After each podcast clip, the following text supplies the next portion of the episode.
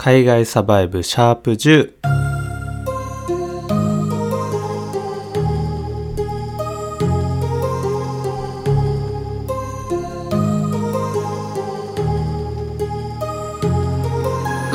どうも皆さんこんにちは。海外サバイブ第10回目の放送になります。はい。というわけで、えー、いよいよ10回目になりました。はい。まあねあのー、ちょっとずつこういろいろ改善しながらはやってるんですけどまあねあのー、これからもね結構いろいろこう変わっていったりねこのポッドキャストするかもしれないんですけどそのまあね聞き続けてえー、欲しいなっていうふうに思いますしまだねあの、まあ、節目節目でこうやってねあのいろいろ喋れるようにあのいろんなエピソードとかをね喋っていきたいなっていうふうに思いますね。はい。であの そうですね。このまた、えー、10回目でまあ何かするっていうわけでもないんですけど、まあ、有益なね、まあ、情報とかいろいろまあこのカナダにねこう住んでいく中でねいろいろまあ学んだり経験したりっていうのが増えてくると思うので会をね、えー、あの会をこう、えー、やっていくごとに。そのまあね内容の変化だったりっていうのもねこう最初からこう聞いてくださる皆さんには、えー、すごく楽しみに楽しんでまあ聞いてあのー、続けてほしいなっていうふうにはい思います。というわけでですね、えー、早速最初のコーナーから、えー、いきたいと思います。今日のリードル。はい。でですねちょっと前回ですねこの今日のリードルでまあ答え合わせいつもあのー次のコーナーのね、えー、後にやってるんですけども、それを完全に、えー、忘れてまして、まあね、あの概要欄の方で答え合わせのね、発表してしまったんですけど、本当にもう、これはもう完全に僕のミスで、はい、申し訳ないです。まだまだ、あのー、能力不足でね、いろんなことに、あのー、いろんなことをミスったりね、まあ、現実のこの生活でもこういうポッドキャストの中でもそうですけど、してますのでね、まあ、多めに見ていただけると ありがたいです。はい。というわけでですね、早速今日の、えー、リードルですね、あ、なぞなぞリードルは、えー、英語圏のなぞなぞになるんですけど、えー、こちらの、えその英語でのなぞなぞをね、解くことによって頭を柔らかくしつつ、英語も学んでいこうという、えコーナーです。はい。では、え早速今日の問題を、え読み上げます。今日の問題こちらになります。What can you break even if you never pick it up or touch it? はい、もう一度読みますね。What can you break even if you never pick it up or touch it? です。今回はね、ちょっと和訳していこうかなっていうふうに思うので、ちょっとね、あの、英語結構、あの、勉強中っていう方はね、ぜひ、えー、自分の頭の中で和訳を今作ってみてください。えー、今回の問題は What can you break even if you never pick it up or touch it? です。はい。どうですかね？問題文の和訳の方は、えー、できたでしょうか？それではですね、えー、ちょっと和訳の方していきたいと思います。まず最初の、えー、ところがですね What can you break? ああなたが壊せる、壊すことができるものは何でしょう？で、えー、補足で Even if you never pick it up or touch it っていうことで、まあ、えー、pick it up っていうのが、まあ、持ち上げたり、こう、持つことだったり、ピックするみたいなね、あの感じのニュアンスですね。で、touch it っていうのはそのまま触ることなんですけど、なので、でそれが never なので、えー、まあ、触らずとも、えー、持たずともっていうことになるんですね。この even if っていうのが、まあ、家庭の形になってて。ということなので全体の、えー、意味としては、えー、まあ、なたが触らず、えー、持ったりもせずに壊せるもの。それは何でしょうという、え問題になってます。はい。どうですかね。いろいろ。まあねこの謎々なのでね頭を柔軟に、え答えまでねたどり着いてほしいなというふうに思いますはいそれではですね、えー、答えの方は、えー、今回はしっかり、あのー、今日の小話、次のコーナーの後で、え発表させていただきますので、それまでにぜひね、え答えを見つけてみてください。というわけで、え続いてのコーナーに行きたいと思います。続いてこちらです。今日の小話はい、えー、こちらのコーナーはですね、まあ、僕の日常だったり、まあ、いろんなことについてね、まあ、フリーに喋っているコーナーになります。で、まあ、今回の、まあ、お話はですね、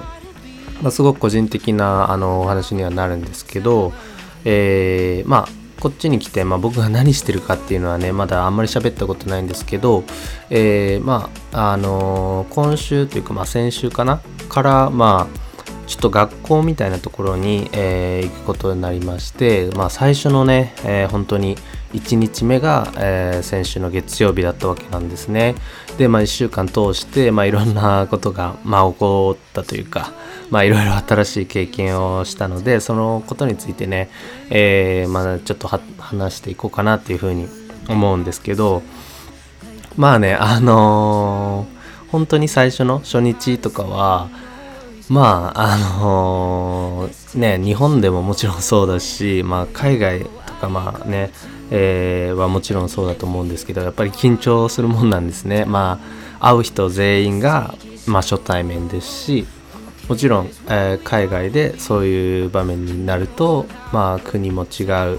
えー、まあねもちろん英語で喋らなきゃいけないっていうこのねあのいろんなあの要素が加わって、まあ、さらにねこういろいろあの気持ち的にあの不安定になってたりするんですけど、まあ、そういう感じで僕もね、えー、初日をま迎えたわけなんですけど、まあ、僕の、えー、この行ってる学校自体はそんなに大きいところではなくて、まあ、クラスメイトがだいたい15人ぐらいなのであのー、まあねこの1週間のうちに大体こう名前ぐらいはあの覚えたかなっていう感じなんですけど、まあ、本当に最初の最初顔合わせの時とかはあのこれは結構目的に新鮮だったんですけどやっぱりあの海外というか、まあ、カナダとかこう西方のこのあの人たちって結構すごくフレンドリーでオープンでっていう、まあ、イメージねあのあったんですね僕個人的に、まあ、でもやっぱりあのそんなに、まあ、最初のそのミーティングみたいな時は、まあ、日本のそういう場面と、まあ、あんまり変わらないなっていうのがあの最初の印象でしたね、まあ、っていうのもやっぱりこうみんな静かにこう座って 教室で先生を待って、えー、先生の話聞いて、まあ、先生があの何て言うんですかね、まあ、お互いもっとあの知ってみたいな あの喋りながら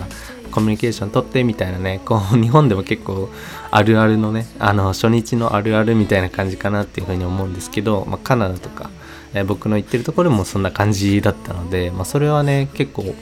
うんなんか あのーギャップがないっていうところに若干驚きをね、あのー、感じましたね。なん僕のイメージはもう初日から「はいはい」みたいな「あのどっから来たの?」みたいなすごいフランクにこういう人がまあ人にもよると思うんですけどいるかなっていうふうに思ったんですけど、まあ、大体こう、まあ、普通の感じのあ日本とあんま変わらないような雰囲気で最初は始まってで、まあ、ちょっとその日本の感じと違うなって思ったのはそこからこうお互いを知っていくあのスピードというかそういう部分ではまあちょっと速くなるかなっていうふうにあの思いましたね。まあもちろんこの僕の行ってる学校が人数がねあんまり多くないっていうのもあの一つのねあの要因としてあるとは思うんですけど、まあ、それでも結構やっぱりあの一回こう話したりとか、まあ、名前覚えてこう呼び合ったりしたらもう結構うん近い存在になれる というかそういう感じの、あの印象を受けましたね。はい。でまあ個人的に僕も海外でそういうなんだろうそういう現地の人が通ってるみたいな学校に行くのがあの初めてだったので結構ねあのどういう感じになるか全く想像できてなくて結構緊張してたんですけどうんあのまあ1週間終わって振り返ってみるとやっぱりこの自分の想像の中でこのなんだろう、えー、周りの人のこととかをすごくあの敵っぽくこうイメージしてしまうこう悪くイメージしてしまうことが、あのあったんですよね。このやっぱり学校始まる前とかはやっぱりどうしても、あの悪い想像みたいなのを 結構しちゃっってたんですよね。例えば、まあ、あんまり、こう、僕自身も英語がね、そんな上手くないですから、そういう感じにこう思われて、あんまり喋りかけられないんじゃないかなとか、まあ、あんまりね、えー、まあ、近づき、もちろん、あの、人種もね、あの、まあ、どっちかっていうと、こう、西洋系の人が多いから、こう、近づきがたい存在になってしまうんじゃないかとか、こう、まあね、今思うと、本当に考えすぎだし、あの、全くもってそんなことはないんですけど、どうしてもね、そういう風な、あの、発想にね、陥ってしまいがちになってしまうのは、こう、分かっていただけるかなっていう風にも思うんですけど、で、そういう、こういう、あの、気持ちで、その初日に臨むと、やっぱり、あの、どうしてもね、あの、こう、何て言うか自発的にこういろいろ行動できなかったりするのはあのあるんですよね自分的に。でもやっぱりちょっと話しかけてみたらすごくあのいろいろ聞いてくれたりこうフレンドリーに会話したりあのそういう関係性を持ってくれてるのでもうその辺のなんか心配事みたいなのは本当にああ全くもって無意味だったなっていうふうに思いましたね。なので、もうこのあの経験からやっぱり学んだのは、もう自分自身がやっぱ一番の敵というか、あの超えなきゃいけないハードルだなっていうふうには思いましたね。やっぱり、あの、他のね、あの、生徒の方だったり先生とかは、もう本当にフラットに、もう誰にでも同じように、えー、優しくフレンドリーに、あの接してくれますし、まあそういう意味ではやっぱり自分でこうなんじゃないかああなんじゃないかこういう発想悪い発想をしてるあのね持ってるんじゃないか相手の方がみたいなこう考える自分をこうやっぱり倒していかないといけないなっていうのがまあこの1週間のあの感想というかね思ったことでしたね。やっぱり。うん、こう日本人だからなのか、まあ僕だけなのかわかんないですけど、どうしてもこうネガティブに、えー、考えてしまうこともね、結構多かったりしますし、もちろん、あの知らない土地でのね、ことなので、いろいろわかんないことも多くて、はい、そういう部分ではね、あのー、そんなことないんだなっていうのが、まあ気づけたっていうのがすごく一番のね、あの収穫だったなっていうふうにも思いますね。はい。なのでね、まあこれから、まあ、海外のそういう学校とか、まあ、留学行ったりする方は、まあね、どうしても不安になったりとか、あの、いろいろね、考えてしまうことも多いかと思うんですけど、もちろん国によってもいろいろ状況は違いますけど、あの、個人的な意見では、まあ本当に、なんだろうな、うーん、まあ、対人間として 普通に、あの、接していけるし、まあね、あの、英語わかんなくても、何にもきっと気にしてないっていうのが、あの、まあ、現地の人だったりとか、まあ、僕のクラスでは結構ね、他の国から来てる方も多いんですけど、まあ全然、あの、みんな同じように、というかね、あの、英語を話せる、話せないとか、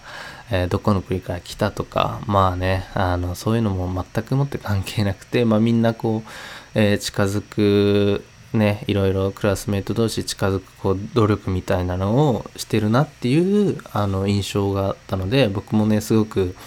あの馴染みやすいというかそういうねあの近づいていこうっていうこう気持ちにもなったしそういう面ではすごいあの、ありがたいというかね、まあ、きっとそれが、あの彼らにとってはノーマルなことなんだろうでしょうけど、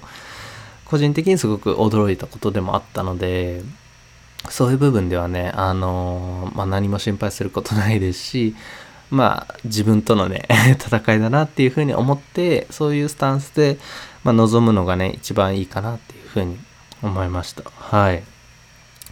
まあ、あの、これからね、あのそういうのにも慣れていってまた新しい発見とかねいろいろあるかと思うので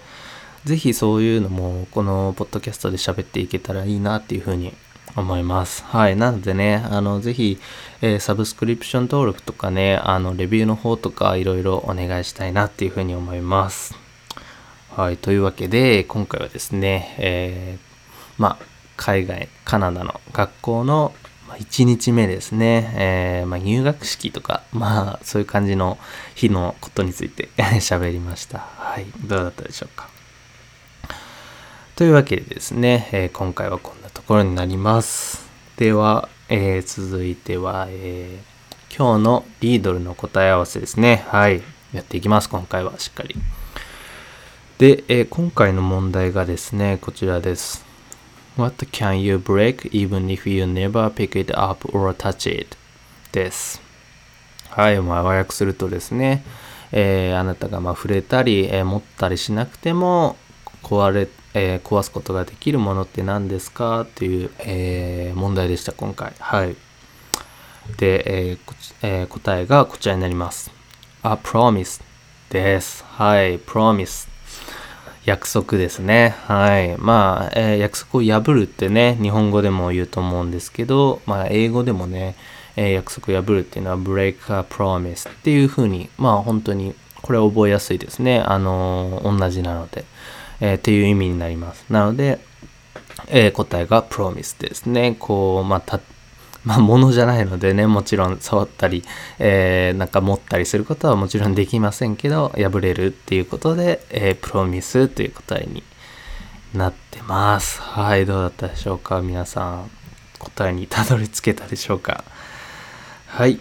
またね、次回の、えー、リードルも楽しみにということで、えー、続いてのコーナーに行きたいと思います。続いてのコーナーこちらになります。今日の一行。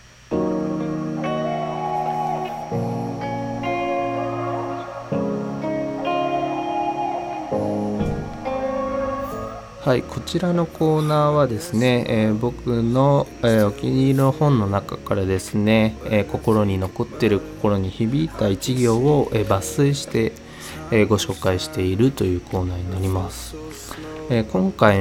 の、えご紹介する本はですね、ちょっと和書にはなるんですが、え必ずできるという山梨浩一さんの本になります。この本はですね結構あの、まあ、ビジネス書という分類になるのかなと思うんですけど、まあ、結構ビジネスの場面でいろいろあのー、ねこうハードルだったりいろいろできないことがねあのあると思うんですけどそういう場面でこう乗り越えていく。それをこうあのー、ねいろいろ克服していくみたいなことをするためにはどうしたらいいのかみたいなのがざっくり言うと書いてある本になります。で、まあそうですね、この聞いてる方の中で、まあ、もちろんね、社会人じゃなかったりとか、そういう、こう、まあ、ビジネスっぽいあの感じのあの 職業についてなかったりみたいな人もいるかと思うんですけど、あのどまあ、誰でもきっと生活してるといろいろハードルみたいなあのものがね出てきたりいろいろね、あの壁にぶつかったりみたいなことあると思うんですけどそういうねあの誰にとってもあり得ることの、まあ、対処法みたいなのもね、えー、書いてある本ですしそういうことも汲み取れるので、まあ、全員にも当てはまることでもあるかなっていうことが書かれていますなのでねあの、まあ、もしえー、ちょっとねこの文を聞いてみて面白そうだなっていうふうに思った方は是非チェックしてみてください。というわけで、え今回の、え授業を読ませていただきます。今回の授業こちらになります。え初動の速さは大切だが、ゴールを確認せずに走り出しては意味がないという一文になります。はい。どうですかね、皆さん、この言葉。まあ、あのー、結構ね、言われるのは、えー、まあ思い立ったらすぐ行動とか、まあ明日やろうはバカ野郎みたいなにこ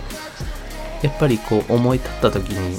とかまあなんかやろうって思った時が一番 あのなんか始めるにはいい、まあ、タイミングだよみたいなね言葉もよく耳にしたりはしますけど、まあ、ここで書いてあるのはもちろんそういうのも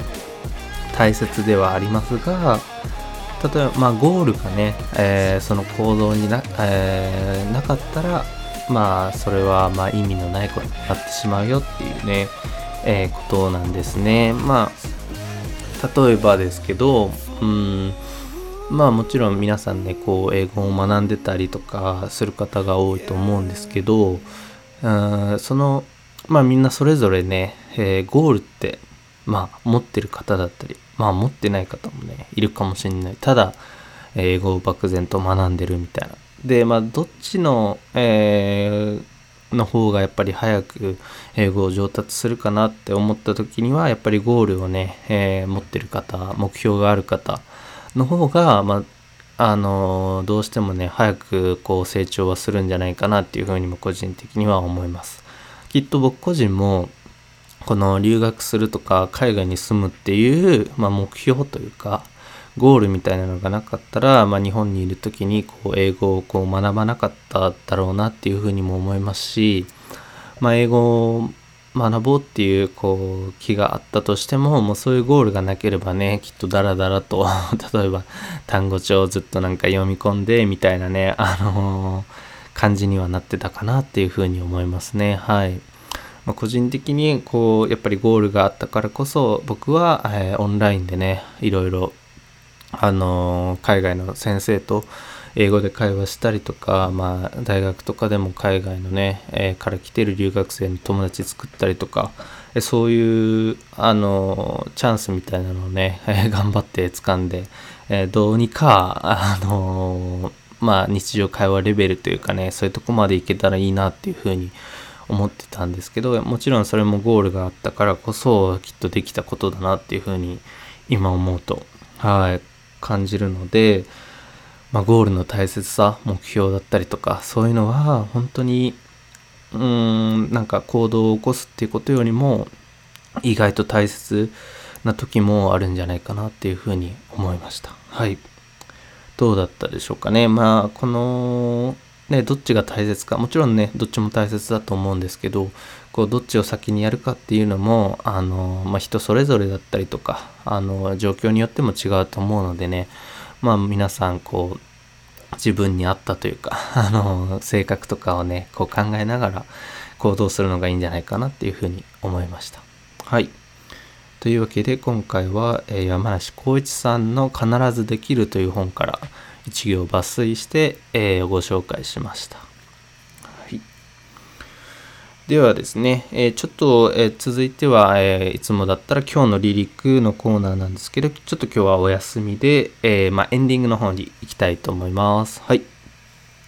まあ、エンディングで、そうですね、えー、エンディングではですね、えー、いつも、最後に曲をかけて、えこのポッドキャスト終わっているんですが、その中でですね、ぜひ皆さんに、えリスニング力の向上をね、えお手伝いするために、え歌詞、曲の中の歌詞をですね、えちょっと、え一応一部分ご紹介するので、え最後の曲の中でその歌詞の部分をね、ぜひ聞き取れるように頑張ってみてほしいなっていうふうに思います。はい。で、今回、えー、最後に流すエンディングの曲がですね、Biology という、えー、曲です。で、その中で、え今回聞き取っていただきたい歌詞の部分がこちらです。Let me know when you're ready という部分です。でこの Let me know っていうのは、あの、すごくね、えー、便利なというか、まあ、すごく使う頻度も高い、えーまあ、あのセンテンスではあるので是非ね覚えておいてほしいなっていうふうに思うんですが意味としてはまああの僕に教えてみたいなことになるんですけど、まあ、使う、まあ、場面としては、まあ、この文自体が、まあ、when you're ready っていうことなので準備できたら教えてみたいなすごくあの日常でもね使えそうなフレーズですよね。これ Let me know when you're ready っていう。その例えばテキストとかであのやり取りしててそのあの一緒にねどっか行く予定があってあのじゃあいつ待ち合わせにするって言ってあの、うん、ちょっとまだ分かんないなって言ってあじゃああの準備できたら教えてっていう時に Let me know when you're ready とかね、えー、使えるんじゃないかなっていうふうに思います。で、まあ、この歌詞の部分ではこの Let me っていうのがあの本当だったら LET ME なんですけど、let me で。えー、まあ、この歌詞で言うと、LEM、ME になってるんですね。で、まあ、このリンあの連結する、えー、ところっていうのはすごく英語ではね、あって、まあ、本当にこの let me know っていうのも、t のさあの音は、ほとんど聞き取れないというか、あんまり発音しなくていいぐらいの感じなんですね。この let me っていう このきっと t の let っていうの t の音がきっとこえないと思うので、まあ、let me know でこの流れでね、覚えて、えー、いただければいいかなっていうふうに思います。はい。ということで、えー、今回はこんな感じになります。ぜひね、あのー、また次回のえー、放送も聞いてほしいなというふうに思います。あのー、今回もね、えー、ま僕の個人的なこのいろんな日常の経験とかもね、えお話ししたんですが、まあ、ポッドキャストの中で、え僕のね、こう日常生活のことだけじゃなくていろんな、まあ、ニュースだったりとか、えそういう時事的なこととかもね、話してるので、まあ、いろんなジャンルの,、えあの情報がね、得れるんじゃないかなっていうふうに思うので、また、あの、いろんなね、放送回も、過去の放送回も聞いてほしいなっていうふうに思います。はい、というわけで、えー、今回の放送はここまでになります。えー、最後まで、え聞いていただいてありがとうございました。それではですね、え最後にバイオロジーを聞きながら、えお別れになります。さようなら。